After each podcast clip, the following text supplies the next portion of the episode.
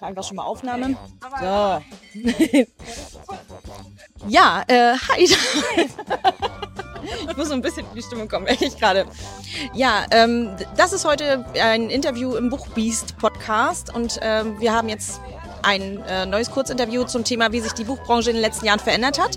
Und ich habe hier Tamara Leonard, die Vorsitzende des äh, Self-Publisher-Verbands ist die richtige Bezeichnung.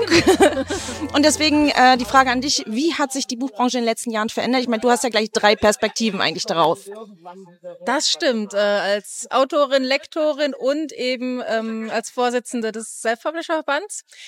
Ähm, wobei alle Perspektiven eigentlich das Self-Publishing beinhalten. Also ich bin Self-Publisherin, ich arbeite eigentlich nur, fast nur, nein, nur mit Self-Publishern im Lektorat und die dann eben auch im Verband. Und ich würde schon sagen, dass gerade dieser Bereich sich sehr verändert hat. Ähm, zum einen merkt man so Jahr um Jahr, wie so einzelne Stellen, wo, wo wir noch nicht so richtig akzeptiert waren, dann doch sich für uns öffnen, ähm, dass auch das Self-Publishing immer, immer professioneller wird, äh, regelmäßig auch wieder ähm, jetzt auf der Spiegel Bestsellerliste ist. Und insofern würde ich sagen, an der Stelle hat sich natürlich sehr, sehr verändert zum Positiven. Und ja, ich würde sagen, das geht so weiter. Man merkt auch, dass viele AutorInnen, die bis jetzt nur im Verlag waren, sagen, ach, ich probiere das jetzt doch mal aus, ähm, dass man da so ein bisschen hybrid arbeitet. Und ich würde sagen, das verschmilzt alles nach und nach, dass das wirklich ähm, zwei alternative Veröffentlichungswege sind und nicht ähm, eins irgendwie höherwertig als das andere. Noch auf der Leipziger Buchmesse war ich bei der Autorinnenrunde und da hat mir auch ein Verleger gesagt, von wegen, das E-Book-Geschäft, das wird nicht größer, das ist sehr klein, das ist nur was für vier LeserInnen und das gerade im Self-Publishing doch nicht das Große zu holen ist. Siehst du das genauso oder hat sich der Typ geirrt? Na, ich glaube schon, dass E-Book ähm, bleibt und auch weiter wächst, weil ähm, die ganzen Abo-Systeme, die es gibt, das ist natürlich es ist einfach der, der Puls der Zeit. Ne? Man besitzt keine Musik mehr, sondern man hat halt irgendwo so ein äh, Streaming-Abo. Und mit Büchern ist es im Grunde genauso. Und ähm, ich würde sagen, Printbücher, die werden immer bleiben. Das ist aber auch viel so ein, äh, so ein Instagram-TikTok-Phänomen, weil man da was Schönes hat, um in die Kamera zu halten. Aber gerade so zum Lesen, ne, Samstagabend, das Buch ist alle, dann wie, wo kriegst du sonst Printbuch her? Und auch von den Generationen her. Also ich, äh, die meisten älteren Leute, die ich kenne, die lesen eben lieber E-Book, weil sie sich da den Text großziehen können. Das ist halt auch wirklich ähm, sehr praktisch für Leute, die Schwierigkeiten haben im Lesen. Und ähm, insofern denke ich, das wird auch noch weiter wachsen.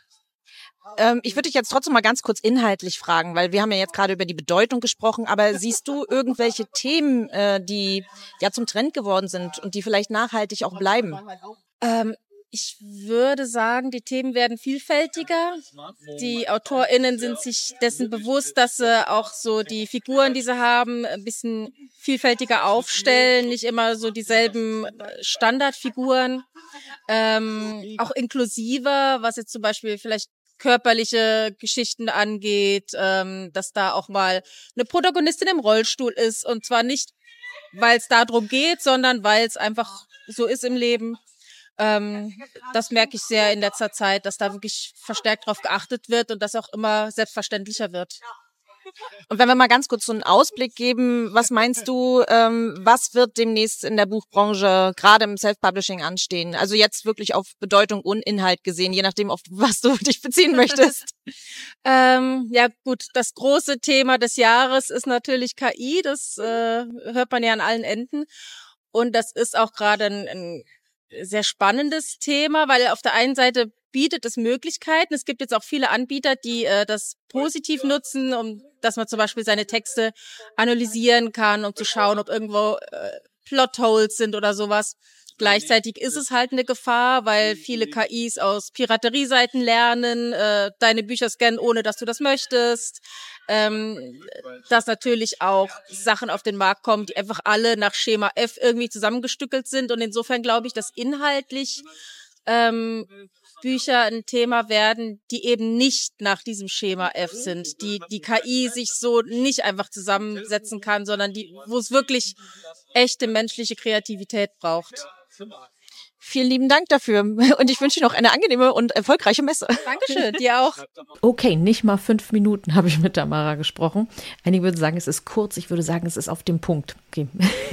Ich äh, muss zugeben, ich war wahnsinnig nervös, denn das war das erste Interview, was ich live mit einer Person geführt habe, die direkt vor mir stand und nicht virtuell auf der anderen Seite der Kamera war, ähm, seit ich aufgehört habe, bei der Zeitung zu arbeiten.